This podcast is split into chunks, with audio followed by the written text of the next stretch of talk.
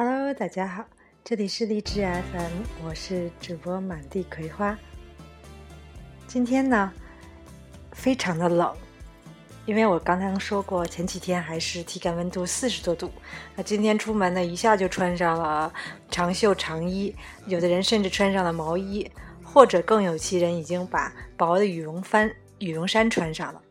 那这里就是这边的天气，从九月末开始。就基本上可以进入初冬了，我觉得是。那再来还是让老杨跟啊是小杨跟大家打个招呼。大家好，呃，应该不是初冬吧？应该说是进入深秋。呃，有可能有个别听众反映，我说话可能大家觉得我有我有点口吃啊。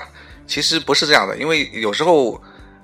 我有有些单词想用英语来表达，因为有有有些词语我是我是实在想不到怎么用中国来来中文来表达，但是我又不想装，呃不想说英文，然后说了英文，大家可能以为以为我比较装，所以呢，我可能会呃说话时候会想一下，用什么中文单词来代替呃我所想要说的英文单词啊，请大家见谅。呃，我简单说一下这个加拿大东部气候吧。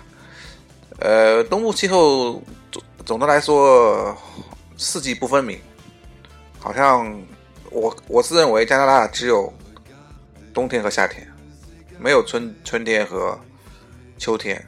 所以在国内，你一般会穿两用衫啊，或者穿什么开衫啊，或者穿棉服啊，一般都不大穿得到。因为这里冷得很快，一下子就需要穿羽绒服。嗯，而且这边气候比较干燥，很干，所以家里一般都需要加湿器。我想话可能会比，可能和国内的北方气候有点像。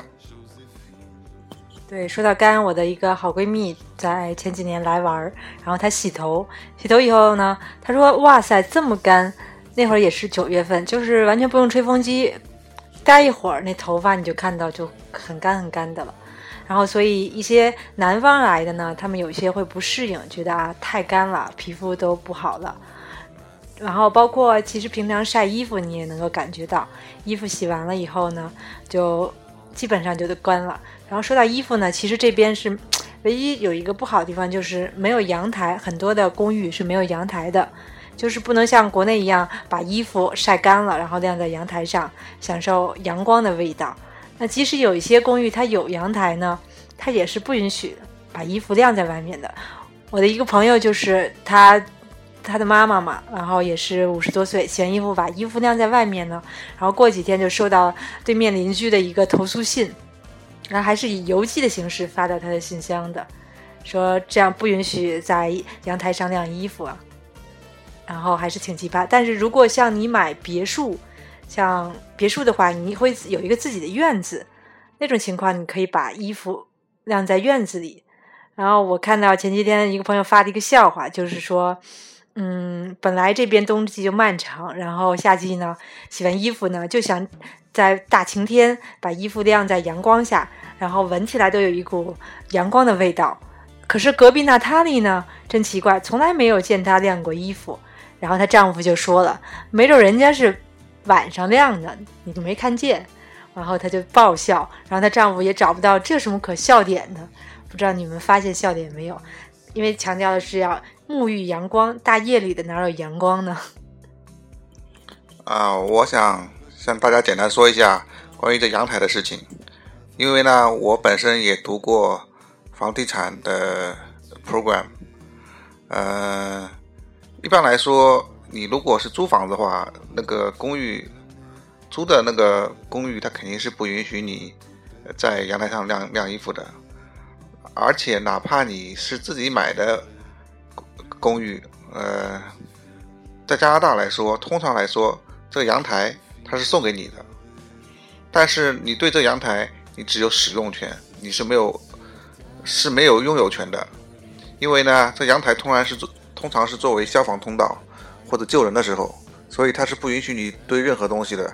而且它如果需要救火的时候，它可以通呃不经过你的允许直接用用你的阳台。这就是为什么阳阳台上不许晒衣服。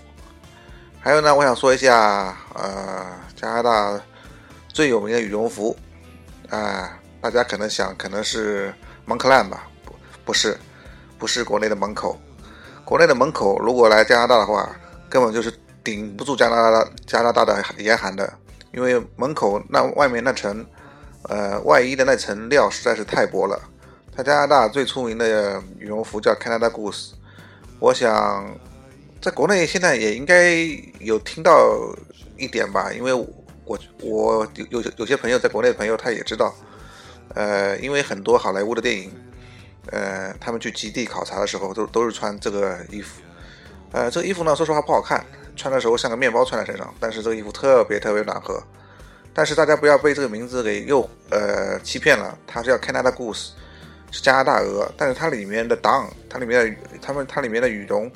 也不是鹅，也是鸭鸭绒，只是它可能的鸭绒质量比较好一点，而但是它的外面那层馅儿，呃，那层壳特别的厚，而且特别的怎么说呢？有点像说不出说不出的感觉，有点像塑料，又但是就又不是塑料，所以它很防风。但是呢，它里面那层又透气，所以这衣服特别贵，大概普通的一件夹克衫的话，要在七百七百加元左右，如果是长一点的话。大概就要上千块了。嗯，的确。然后冬天你出门的时候呢，就会看到满大街的 Goose，大家都穿着同一款羽绒服。其实，在初冬的时候呢，你就这一件 Goose，然后里面呢一个短袖就足够了，因为室内都是有暖气，非常的暖和。然后上半身有 Goose 以后，下半身呢，大多数很多人会选择 UGG，但这边的 UGG 呢和澳洲的 UGG 呢，虽然是同一个名字。但其实是不同的标志。